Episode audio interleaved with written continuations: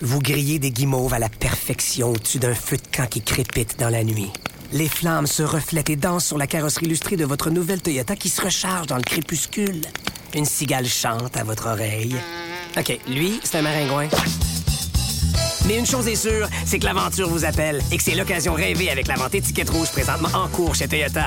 Profitez-en pour magasiner votre BZ4X 2024. Visitez achetermatoyota.ca ou un concessionnaire Toyota du Québec dès aujourd'hui. C'est 23. Bienvenue à Virage. Voici Daniel Boudreau. Bienvenue à Virage, le podcast. Euh, Aujourd'hui, on va parler avec Patrice Wallet de 48 heures par jour.com euh, de plusieurs sujets. On va parler avec Patrice du- surtout de la grève, euh, du marché actuel et euh, de l'impact sur les concessionnaires. Comment on se prépare lorsque on va faire face à une telle grève. On espère, on espère tous que ça va se régler bientôt. Mais euh, entre autres, on va parler de ces sujets-là avec euh, Patrice. Mais avant, on va parler avec Marc Bouchard, un incontournable, pour, pour ne pas dire un passage obligé. Salut Marc. Salut, mon cher. Tant, tant que je fais pas partie des meubles, on est correct. Hey Marc, on a plus euh, quelques sujets à parler ensemble. On va y aller immédiatement avec Toyota qui ont présenté un plan audacieux. Audacieux, c'est le minimum.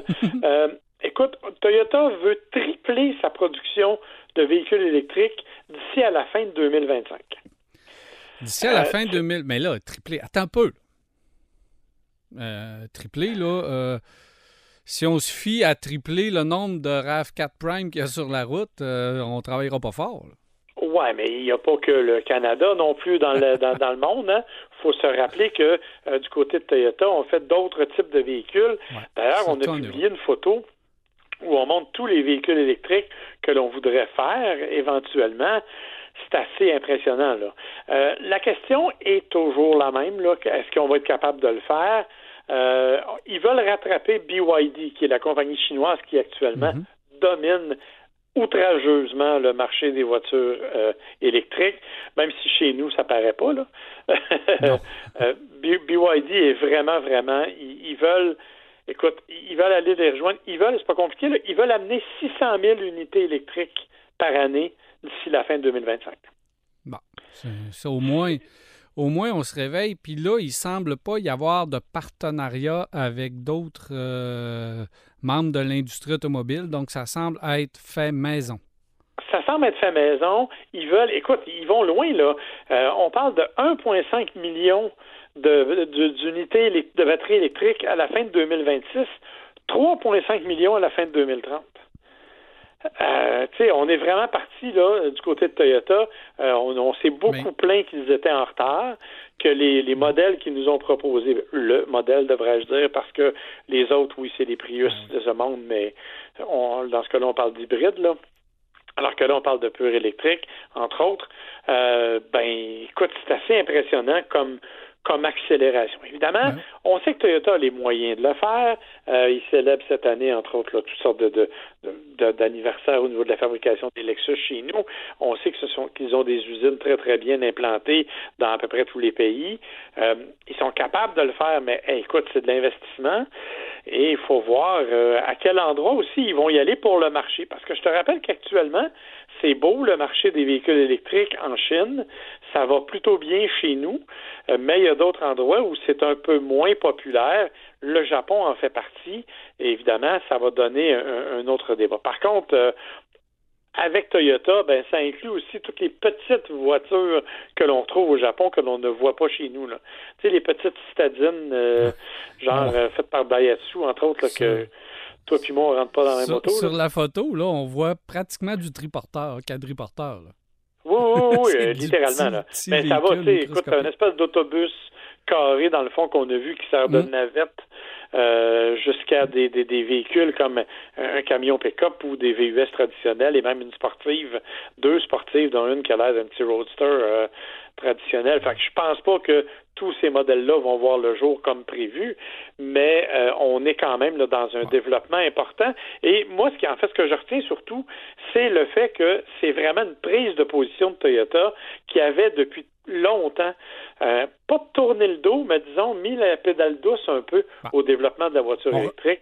Là, je pense qu'ils viennent de viennent d'affirmer qu'ils voulaient rattraper leur retard. On regardait de haut les euh, Tesla, et on regardait de haut tous ceux qui voulaient faire de la voiture électrique, puis on se disait c'est pas payant chez Toyota, donc on n'en fera pas. On va en faire une, mais on va s'associer pour séparer les coûts avec Subaru et euh, peut-être s'associer avec d'autres. Finalement, on s'est aperçu que s'associer avec d'autres, c'est la qualité et c'est l'image de Toyota qui en prenait un coup. Alors, on a décidé de se virer de bord puis de faire nos propres affaires. On est propriétaire de Panasonic. Euh, Panasonic, là, au niveau de la batterie, c'est déjà très reconnu et tout ce qui est électronique également. Donc, on avait tout. On a l'argent, on a les moyens, on a le bon partenaire. Et euh, moi, j'en reviens pas encore qu'on a pris autant de temps du côté de chez Toyota avant de se virer de bord vers la voiture électrique. Euh, je pense qu'on croyait peut-être que l'hydrogène allait prendre la place ou une autre technologie, mais euh, là, on y va, on y va à fond. Mais tu sais, 2030, 3,5 millions, euh, c'est même pas la moitié de leur production mondiale. Toyota produit, euh, ou avant la pandémie, je ne sais pas, depuis la pandémie, on n'a pas eu de chiffre, mais juste avant la pandémie, Toyota, c'est 10,5 millions de véhicules produits dans le monde. Effectivement. Donc, on est... c'est pas c'est à peu près la moitié parce que, évidemment, les, ventes ont baissé. Mais il faut, que je te précise qu'il y a déjà des éléments qui existent du côté de Toyota qui vont dans le bon sens. Euh, on vient d'inaugurer, il n'y a pas tellement longtemps, une super presse. Euh, ça, a l'air nono, mais cet équipement-là qui a coûté pas mal d'argent, là. ils n'ont pas, ont pas donné le prix exact, mais coûter pas mal d'argent, permet de réduire, entre autres, de 40% le nombre de pièces qu'il va y avoir dans les voitures et va permettre de multiplier par quatre la vitesse d'assemblage des véhicules. Ben, ça, c'est majeur parce que présentement, au moment où on se parle dans l'industrie automobile presque euh, généralisée, euh, la, production de véhicules électriques, euh, elle est, c'est artisanal. C'est pratiquement des véhicules faits à la main. Alors, euh, qu'on soutille, on, euh, euh, c'est quoi le vrai, le vrai verbe? et qu'on accélère le processus de fabrication, c'est déjà une bonne nouvelle. Autre sujet, Marc, tu viens nous parler de Nissan. Oui, Nissan, qui dans la même veine, en fait, a annoncé que tous les nouveaux véhicules Nissan vendus en Europe, à partir de maintenant, vont être des véhicules électriques. ils vont être écoute, c'est tous les nouveaux modèles, OK? Donc, c'est pas les modèles, bien entendu, que l'on vend déjà. Mhm. Tout les, le développement des nouveautés. Ça veut dire que, dans le fond, d'ici 2030, en, 2030, Nissan ne vendra que des véhicules électriques. Bon. OK. Euh, d'ici ce temps-là. J'ai-tu le droit de pas croire à ça, moi, là? Ou, euh... tu as le droit de pas y croire comme moi, je n'y crois pas vraiment. Euh, par contre, à moins qu'on joue avec les mots. C'est ça. C'est exactement ça ma question. Est-ce que ce sont des électriques ou ce sont des électrifiés? Hmm. voilà. Euh, parce que là, la, nuance est importante. Euh, eux autres disent, euh, écoute, le chiffre exact, là, 27 véhicules électrifiés vont être disponibles en 2030, dont 19 vont être 100% électriques. Bon, c'est ça. Ça veut dire qu'il en reste quand même 8 qui, à la limite, sont des hybrides ou des hybrides légers, comme ce qu'on offre déjà au Japon, puis qu'on voudrait peut-être ramener chez nous. Ben oui, parce que on a passé, euh, euh, outre euh, à peine, bon, OK, on a fait hybride, on a fait l'Altima, je pense, mais c'était très timide là, au niveau des véhicules hybrides. On a passé directement à l'électrique et on a laissé faire du côté de chez Nissan le branchable et l'hybride. Oui, Pour ce qui est notre marché ici, nous, en Amérique du Nord. L'hybride pur, c'est vrai, mais au Japon, on a fait, rappelle-toi, euh, des véhicules qui ont une forme d'hybridation. Oui. Euh, Fait que là, euh, en tout cas, on va voir ce que ça va donner euh, dans l'avenir. J'ai bien hâte de voir ce que ça va être là comme nouveau modèle, parce que parce que on parle de l'Europe, mais faut se rappeler qu'en Europe, c'est pas si jojo que ça, les ventes de voitures électriques. Euh, rappelle-toi, le, je, te, signale que le premier ministre d'Angleterre a décidé de ramener à 2035 les ventes 100% de, de, véhicules électriques. Alors que c'était 2030 avant. Euh, donc, ça veut dire qu'ils sont plus. leur fameux objectif de tomber 100% électrique en Angleterre, c'est plus valable. Là. Ben oui. Puis le mois d'août, là, on avait déjà donné les chiffres. Je pense que c'est 140 000 véhicules à essence, 130 000 véhicules diesel ou vice-versa et 6 000 véhicules électriques. Ça. Exactement. Donc, on voit qu'on est encore euh, déficitaire. qu'on est encore bien loin. Mm. Euh, puis, tu sais, quand tu regardes chez Nissan, on avait ce qu'on appelle le e-Power, rappelle-toi, mm-hmm. qui est l'espèce d'hybridation légère euh, qu'on a mis sur le Qashqai, entre autres, et sur d'autres véhicules. Euh, ben, ça fait partie des véhicules électrifiés, mais on n'est pas dans le la foule électrique. Là. On n'est pas dans la grande électrification. Là.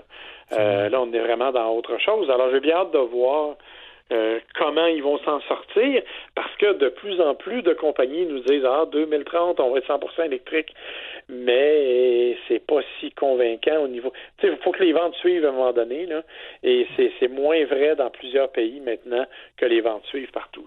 si l'industrie le dit pas, euh, je pense que nous autres, on va le dire. Là, 2030, euh, probablement que tout le monde va acheter des véhicules électrifiés qui vont avoir au minimum une hybridation légère, ça va être, ça va faire partie là, du lexique politique euh, de dire que maintenant tous les véhicules qui sont vendus sont électriques, mais en fait ils vont être électrifiés.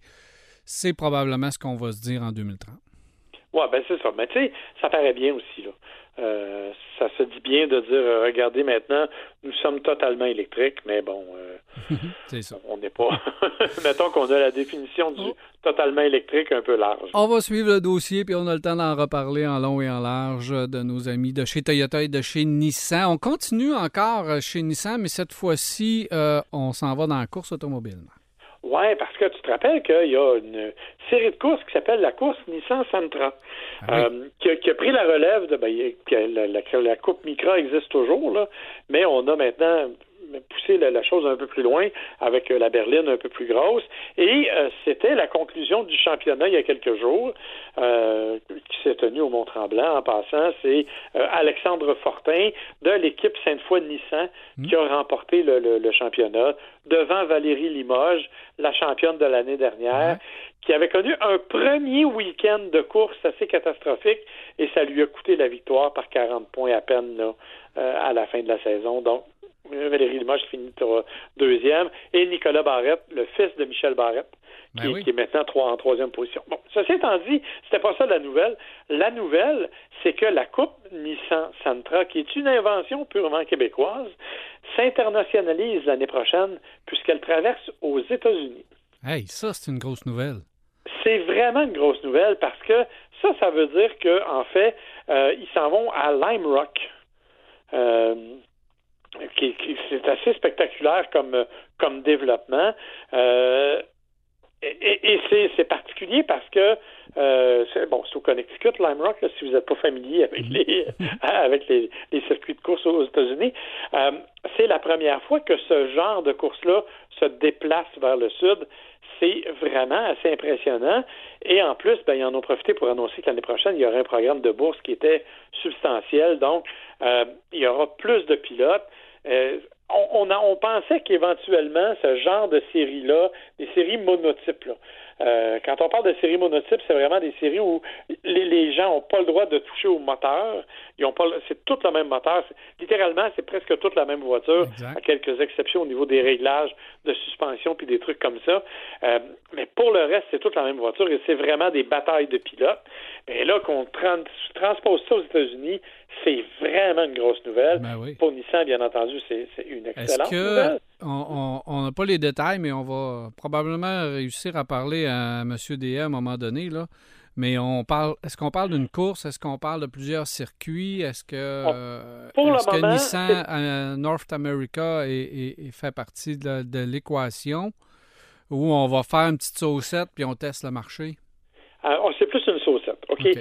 parce que en fait, ils rajoutent un événement. Ça va être d'ailleurs les 19 et 20 juillet 2024. C'est déjà prévu au circuit de Lime Rock au Connecticut. C'est une initiative de Nissan Canada. Bien sûr, appuyé, si tu veux, par Nissan euh, North America, mais euh, dans l'ensemble, c'est Nissan Canada qui s'exporte pendant un bout de temps. Euh, et ils vont faire un test là-bas parce que Jacques Dehaye, qui est le promoteur et le créateur de cette série-là, là, Mhm. on va le dire, euh, ben, il devient un promoteur de courses de plus en plus important. Il y a la Coupe Nissan Micra, il y a la Coupe Nissan Sentra, et depuis quelques jours, quelques semaines, il a aussi la, la- la- les courses de Formule 1600 OK. dont il fait la promotion un peu partout au Canada. Donc, il voudrait possiblement exporter ce genre de courses-là et faire des week-ends complets de courses en sol américain pour aller chercher des, des Donc, nouveaux pilotes. Tu Euh, fais courir tes trois séries, déjà, tu as, un programme qui est intéressant. là. Exactement. Et ce qui est le fun, c'est que c'est, ce sont des circuits, ce sont des, des séries plutôt qui sont relativement peu dispendieuses. Euh, tu sais, si tu vas courir là, en, en, en NASCAR, en stock car quelque part, ta saison va te coûter 400-500 000 dollars, alors que si tu vas te courir dans ces dans ces séries-là, pour en bas de 75 000 dollars, en général, tu as une saison. là. Absolument. Euh, donc, c'est, l'idée, c'est vraiment de refaire la promotion de euh, certains d'un certain plaisir de course parce que ça a tendance à disparaître. Et euh, ben là c'est ce qu'on essaie de faire avec ça. Et le fait d'aller aux États-Unis. Puis je sais pour avoir parlé avec euh, Jean Déa à quelques reprises qu'il avait déjà eu plusieurs propositions dans les années précédentes mais il n'était pas prêt. L'année prochaine il va l'être. Donc il y aura donc une présence de la Coupe Nissan Sentra aux États-Unis Merci beaucoup, Marc. On se reparle très bientôt à un autre podcast. Euh, Passe une belle journée. toi aussi bye bye OK. Salut, bye. Patrice Ouellette s'installe. Salut, Pat. Comment ça va? Salut Dan, en pleine forme. En pleine forme? Bon, parfait. Euh, Pat, euh, évidemment, on a plusieurs euh, sujets euh, à jaser, mais euh, comme tu es un gestionnaire de concessionnaire auto, entre autres choses, euh, je voulais te parler euh, du marché euh, qui, est en train de reprendre forme présentement, les taux d'intérêt, puis euh, on va arriver avec la grève. Mais parlons du marché actuel dans l'industrie automobile présentement à Québec, chez les concessionnaires. Comment ça va? Écoute, Dan, c'était une question qui est très, très d'actualité avec ce qu'on voit dans les nouvelles, la grève, l'impact. Puis il faut dire qu'on sort un peu, même si on n'aime pas parler de COVID, on sort de deux, trois années qui ont été quelque chose qu'on on espère ne pas revivre. Mais en même temps, quand on regarde ça d'un point de vue financier, le résultat de la grève, si on regarde pourquoi il y a une grève, Dan, c'est à cause de la COVID. Et la COVID ouais. a fait quoi? Ça a fait exploser les profits de tout le monde. Et ça, les gens l'oublient, les gens s'imaginent, Hey, ça a dû être dur, hein? Il n'y avait plus d'auto dans les cours. Ben oui, ça a été dur. Ils n'ont jamais fait d'argent comme ça. Pendant trois ans. Ça, ça veut dire qui a fait de l'argent, là? Les manufacturiers, les distributeurs, exemple, Nissan Canada, Toyota Canada, Honda Canada, ça c'est la portion distribution. Puis les concessionnaires, c'est trois joueurs qui sont impliqués pour que l'auto se rende au consommateur. Et les trois ont fait de l'argent comme qu'ils en ont jamais fait dans toute l'histoire de l'automobile. Pat, est-ce que le est-ce que euh, les, le fabricant, euh, je ne sais pas où, là, à quel niveau, mais est-ce qu'on n'a pas un peu étiré euh, le, le- le COVID? Est-ce qu'il n'y a pas eu une année de trop là-dedans? Ou Écoute, on euh, un peu, ou on est est-ce qu'on est en train de l'étirer encore un peu en ce moment? Écoute, Dan, une chose est sûre, la chaîne d'approvisionnement a vraiment été brisée. Ouais. Ce qui fait qu'il y a eu une. Puis c'est long, hein, c'est long tout réparer ça, parce que c'est complexe. Il y a le- tout le transport maritime aussi, ou par train. Euh, il y a une pénurie de chauffeurs, il y a une, il y a une congestion au port de Vancouver, une congestion au port d'Halifax. Juste te dire, Nissan est en train de tout réacheminer ses autos par une route où les autos vont arriver par Halifax. Ça prend un an, ça, faire ça. Juste pour vous dire comment c'est complexe tout ça. Fait qu'avant que ça revienne un peu comme si c'était, disons, un normal, on a encore, euh, on a encore, je dirais, un six mois, euh, pas loin d'un an. Pendant ce temps-là, il reste que concrètement, pour le consommateur, là, ben là, présentement au sol, il y a des manufacturiers qui ont beaucoup de taux. Ouais, beaucoup ça. de taux. Le problème, c'est que les manufacturiers ne sont pas encore ajustés. Ça veut dire que les programmes ne sont pas agressifs. Non. Tu arrives avec un auto que tu payais, exemple, 500 dollars par mois, 400 dollars par mois, ben l'équivalent va t'en coûter pratiquement 50% de plus. C'est pas drôle, là. On est dans un autre monde complètement. Fait que c'est comme si Wow. on flotte encore sur toutes les liquidités qui ont, qui ont, qui ont flotté dans l'économie pendant la COVID. Le monde avait du liquide. Fait que les- la rareté du produit a fait monter les prix. Le monde avait de l'argent. Les prix sont rendus gonflés artificiellement par une économie qui n'existait pas. Puis aujourd'hui, ben, on est face à un mur. On est face à un mur où on a des gens qui sont en grève. Pourquoi, Dan? C'est parce qu'ils disent qu'ils veulent avoir la même augmentation que la présidente. La présidente de GM a gagné combien? 30 millions. Elle a eu 40% d'augmentation. Fait qu'ils disent, nous autres, on veut 40 parce que c'est basé sur les profits. C'est ça qui a causé la grève. Donc, si les manufacturiers ne tiennent pas le bout, Dan, ce qui va arriver, c'est qu'on va dépenser de l'argent qu'on n'aura plus. C'est qu'on va augmenter nos coûts de façon majeure chez les manufacturiers, particulièrement les manufacturiers domestiques, Ford, Chrysler, euh, GM.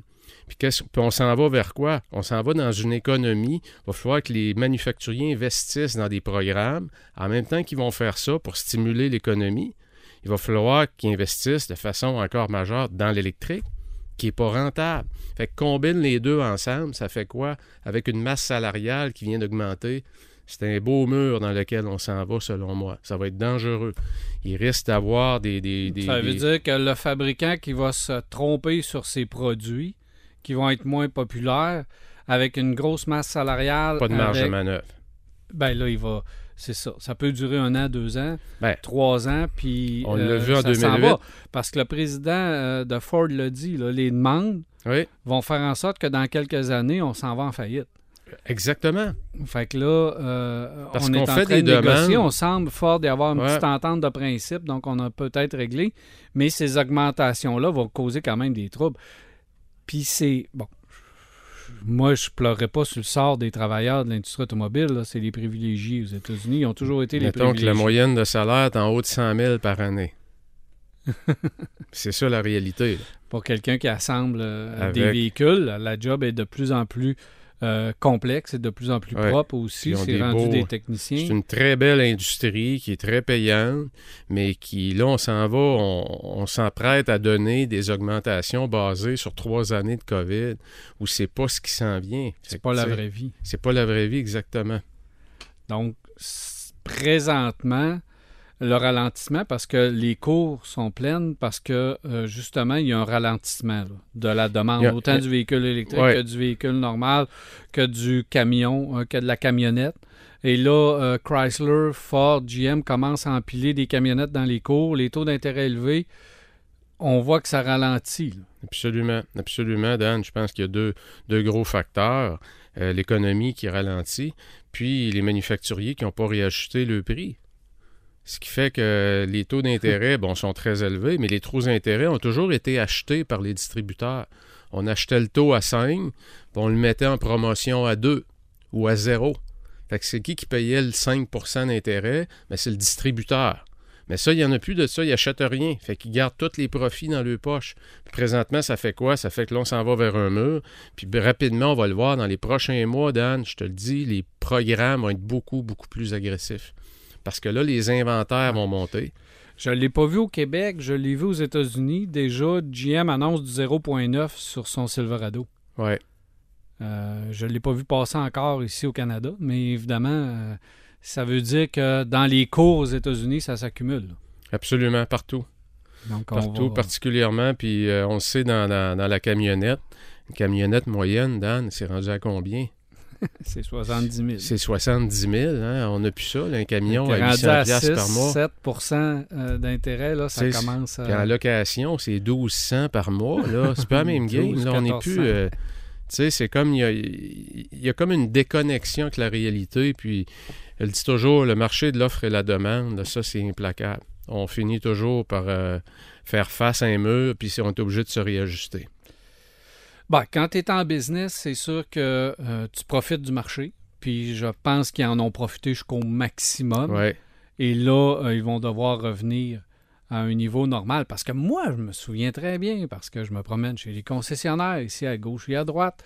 Et euh, tous les propriétaires le concessionnaire me disait ça reviendra jamais comme avant, j'aurai jamais des autos dans le cours comme avant, j'aurai jamais des. Tu t'es fait dire ça aussi, Ah. J'aurai jamais d'auto, ça va être comme ça, on l'a dit aux fabricants. Ils ont dit que ça allait être de même, c'est parfait, on n'a pas trop de véhicules, on commande, on va hab- habituer nos- notre clientèle à Ben oui. commander les véhicules six mois d'avance, ils arrivent, on livre, plus d'inventaire dans les cours. Il y en a même qui pensaient louer l'espace de leur, sta- de leur de- de- du concessionnaire là, en stationnement, puis dire on n'aura plus besoin de tout cet espace-là. Hey, c'est revenu, c'est Ouais, revenu vite. En, là. en même temps, euh, Daniel, c'était un peu. euh, Ça me faisait rire quand j'entendais ça parce que le modèle économique d'un manufacturier automobile il est fait sur du volume. On construit des usines qui coûtent des milliards et ces usines-là doivent produire. Donc, il faut que les autos sortent. Et il y a des objectifs précis à chaque jour. Donc, quand ça sort, il faut que ça rentre où? D'un cours de concessionnaire. Puis quand ça rentre dans les cours, il y a un distributeur qu'il faut qu'il mette les bons programmes pour l'économie du pays, pour stimuler la consommation. Et quand ça jamme, comme on dit en bon québécois, dans le cours des concessionnaires, ben, l'usine, ça refoule, là, puis la pression commence à monter.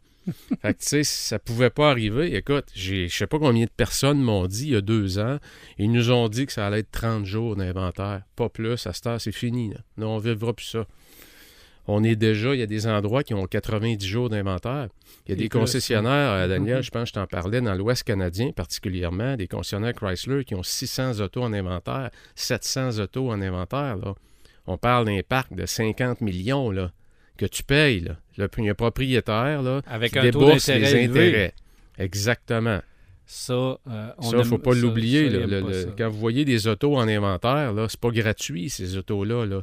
Il y a un propriétaire à qui appartient la franchise qui paye les intérêts sur la valeur. C'est comme une marge de crédit. Vous avez une marge de crédit de 10 millions, ben, topé à 10, ben, vous payez quoi au minimum à chaque mois? Les intérêts. Même chose pour le concessionnaire. Donc, la- la- à court terme, euh, la grève euh, GM Ford Chrysler, c'est pas une mauvaise nouvelle parce que ça va permettre de- d'écouler l'inventaire. Ben, on dit toujours, euh, d'un, c'est pas bon parce que ça va mettre énormément de pression sur les Ouais. opérations des manufacturiers. Ça crée de l'insécurité. Euh, ça risque à court terme, c'est pas une bonne nouvelle pour le consommateur parce que ça met pas une pression à la baisse ses prix. Quand tu sais pas combien de temps va durer la grève, puis tu as des autos en inventaire, puis le client magasine, puis il fait trois Tu concessionnaires, pas ton inventaire. son Sierra, tu vas probablement dire va l'acheter ailleurs, c'est de faire un meilleur prix. Puis Mm. peut-être c'est toi qui vas gagner. Peut-être que non non plus. Mais ça, c'est, la loi du marché. Mais pour le moment, à court terme, euh, les concessionnaires risquent d'être un petit peu plus prudents dans leurs négociations avec les clients au niveau du prix. Quand tu gères un concessionnaire auto puis que tu apprends qu'il y a une grève, puis tu sais que ça touche les pièces, ça touche les autos, que tu vas avoir moins de voitures qui rentrent, euh, le jour 1 que tu l'apprends, comment tu te prépares? Écoute, Dan, c'est comme un peu la COVID. Qu'est-ce, qui a été fait? La- les structures de dépenses aujourd'hui, en 2023, c'est, euh, à l'automne 2023, la structure de dépenses, la plupart, 80% des concessionnaires, est de beaucoup réduite par rapport à ce qu'elle était avant. Ce qui fait que les, les concessionnaires sont mieux, au niveau des coûts, là, sont mieux gérés qu'ils l'étaient avant. Parce que quand la COVID est arrivée, il y a eu beaucoup de coupures. Finalement, on s'est rendu compte que on, On pouvait faire bien de l'argent. hein? Puis on a fait, on a réussi à s'en sortir quand même très, très bien. Donc, euh, tu vas maximiser ton centre de profit que tu contrôles, l'usager. Mais pendant la COVID, les concessionnaires sont devenus bons dans quoi? Dans le véhicule d'occasion. Mm. Fait qu'il y a encore là, par contre, l'occasion présentement, vu que le, le véhicule neuf, les inventaires augmentent, ben, c'est un parc de véhicules d'occasion vieillissant. C'est un couteau à deux tranchants. C'est une pression peux- à la baisse sur les prix. Tu, peux perdre de l'argent vite Mm. là-dedans aussi. Mais si tu es un bon gestionnaire de ton parc de véhicules d'occasion, tu as encore un beau centre de profit qui est là pour servir les consommateurs. Puis au niveau des pièces, ben, c'est sûr que ça va faire mal. Est-ce que tu changes ta structure? Est-ce que tu changes ta structure interne? Est-ce que tu regardes ton personnel qui t'a besoin, qui t'a pas besoin? Non. Non, quand tu fais face à une grève de ton manufacturier, Daniel, la première chose que tu as à faire, c'est au contraire, sécuriser tes employés. Surtout aujourd'hui, dans un monde où la ressource est rare, tu veux pas que tes gens commencent à se poser des questions, ils vont-tu perdre le job? Je vais-tu être capable de vendre des autos? Donc, rapidement, si moi, aujourd'hui, j'étais en posi- je, je- je- je serais dans un concessionnaire GM ou Chrysler, je trouverais une façon de sécuriser euh, mon équipe de vente financièrement. OK. qu'il y a un minimum qui rentre, même s'il n'y a pas de vente. Donner des avances de salaire. Pourquoi? Parce que tu veux que ton monde rentre travailler tranquille, puis quand les clients vont rentrer, qu'ils servent les clients comme il faut. Donc, tu veux sécuriser tes ressources aujourd'hui, tu veux pas les laisser partir, ils reviendront plus. C'est fini après. Avec la chaîne d'approvisionnement brisée, comme tu as dit tout à l'heure, avec la grève qui s'ajoute, donc il y a de la production dans certaines usines, on s'entend que c'est pas généralisé. Il ne faut, pas, euh, faut pas généraliser le tout. Euh, Est-ce que dans, euh, les, fabricants touchés, euh, le consommateur va se dire, ben là, il y aura peut-être plus de pièces. Euh, je m'en vais. M'en aller voir euh, chez, chez Kia Hyundai parce que ou n'importe quel autre qui n'est pas en grève, est-ce que ça peut euh, jouer sur la clientèle qui, euh, qui va dire ben là, je sais pas si je vais faire affaire avec eux autres? Sincèrement, Dan, on le vit encore présentement. Là, si tu vas voir les carrossiers, ceux qui, ceux qui achètent le plus de pièces, c'est les carrossiers. Le délai de réparation des autos est excessivement long. Pourquoi? Il manque toujours des pièces. Et ça, c'est pas, pas encore- pas réglé, puis il n'y a pas de grève. C'est à cause de la chaîne d'approvisionnement. Fait que l'impact de la grève, qui risque de ne pas être très, très longue en passant, parce que Ouais. les enjeux sont trop grands, c'est très, très euh, mineur tant qu'à moi. Mais si j'étais propriétaire, c'est inquiétant. C'est de l'insécurité. Quand tu es en affaires, tu veux pas avoir d'insécurité. Non, je comprends. Est-ce que cette grève-là, euh, puis les fabricants, euh, parce que euh, la grève arrive quand même dans un, un bon temps pour eux pour négocier. là. On, on sort de trois années d'immenses profits. Est-ce que euh, la mémoire à court terme des fabricants peut pas lui jouer un tour? Puis dire on va signer un peu n'importe quoi pour se rendre compte que euh, on se fie sur les trois dernières années puis on signe un, un- un taux horaire qui n'a pas d'allure qui va les rattraper dans quelques années. C'est Dan, tu touches tellement un point important. C'est, là que, tu sais, quand le, le- je dis toujours, euh, puis euh, quand je dis ça, j'ai rien contre les syndicats, mais quand l'employeur devient trop fort, c'est pas bon pour l'employé. Puis quand le syndicat devient trop fort, c'est pas bon pour l'entreprise. C'est des entreprises qui sont à bourse, qui ont un devoir de résultat. La pression est énorme et ils sortent de, grosses années de profit. Fait que j'ai l'impression qu'ils vont commettre des erreurs qui peut-être vont leur être fatales dans trois ans. On l'a vu en 2008-2009, qu'est-ce qui est arrivé? Il y a juste Ford qui n'a pas demandé au gouvernement donne-moi de l'argent. Les deux autres qui ont pris des milliards, là, ben ça ressemble à ça, là. Puis les manufacturiers asiatiques sont plus sages, sont plus sages dans leurs négociations, puis ils payent aussi bien le monde. Mais ils ont une approche différente un peu. Les manufacturiers américains, on dirait qu'ils comprennent pas. Puis c'est le même syndicat qui les regroupe, donc ils sont très, très, très puissants. Te souviens-tu d'avoir entendu parler d'une grève chez Kia Hyundai? toi? De mémoire, non. Moi Comme non chez plus. Toyota, euh, on le sait, la plupart, il y a Chez beaucoup d'autos qui sont vendus en. Amérique du Nord, que ce soit Kia, Hyundai, Toyota, Honda. C'est fait au Canada et aux États-Unis, là. La Ah oui. Ah oui, la Civic Puis, est fait ici en on Ontario, entend- CRV aussi, on en- il n'y en a pas d'un cours. En tout cas, ça, c'est une autre histoire. Mais tu sais, il faut pas oublier, les Américains, euh, c'est l'histoire de l'automobile américaine. hein. Ça date de tellement d'années qu'ils transportent tout ça avec eux. Puis c'est la fierté du peuple. Puis, On mais, considère Chrysler comme un domestique encore, comme un, des trois nord-américains, mais c'est un, c'est un- c'est un T'as- Européen. tu as raison, mais au, au niveau culture, c'est encore Ah, ben oui. géré comme ça l'était il y a 30 ans. Absolument, J'écoutais l'entrevue de la présidente de GM, puis la journaliste, il demandait, je sais pas si tu écouté à trois reprises, mais là, vous faites, vous avez gagné 30 millions, vous, vous avez eu 40 comment vous, comment vous, vous allez faire pour dire aux employés qui n'ont pas le droit à ça? Elle n'a jamais répondu à la question. Mais je comprends la logique des syndicats, là, qui veulent avoir une portion des profits. C'est juste que c'est des profits qui, qui sont pas normaux. Mais c'est ça. Est-ce que quand tu signes une affaire de même, tu peux pas dire, ben, OK, je vais vous donner une portion des profits, mais euh, on va aller les chercher si on fait des pertes. Tu sais, à un moment mais- donné, tu peux pas tu peux pas juste donner des profits, mais quand l'entreprise devient euh, déficitaire, est-ce que tu vas rechercher le même pourcentage? Écoute, T'sais- l'histoire, l'histoire se répète tant qu'à moi, euh, Ouais. Daniel, on le voit là. Tu sais, euh, il y, en, il y en a un qui plie, puis l'autre plie, puis finalement, euh, j'ai l'impression que ça va faire très mal parce qu'on a une grosse patate chaude.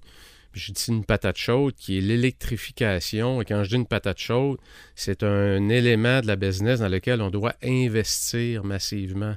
Donc, on doit injecter des fonds. Sais-tu, euh, au niveau de l'industrie automobile, l'industrie automobile au complet, d'engagement vers l'électrification, le montant total? Euh, non, j'ai pas, j'ai pas le montant. 100 milliards. OK.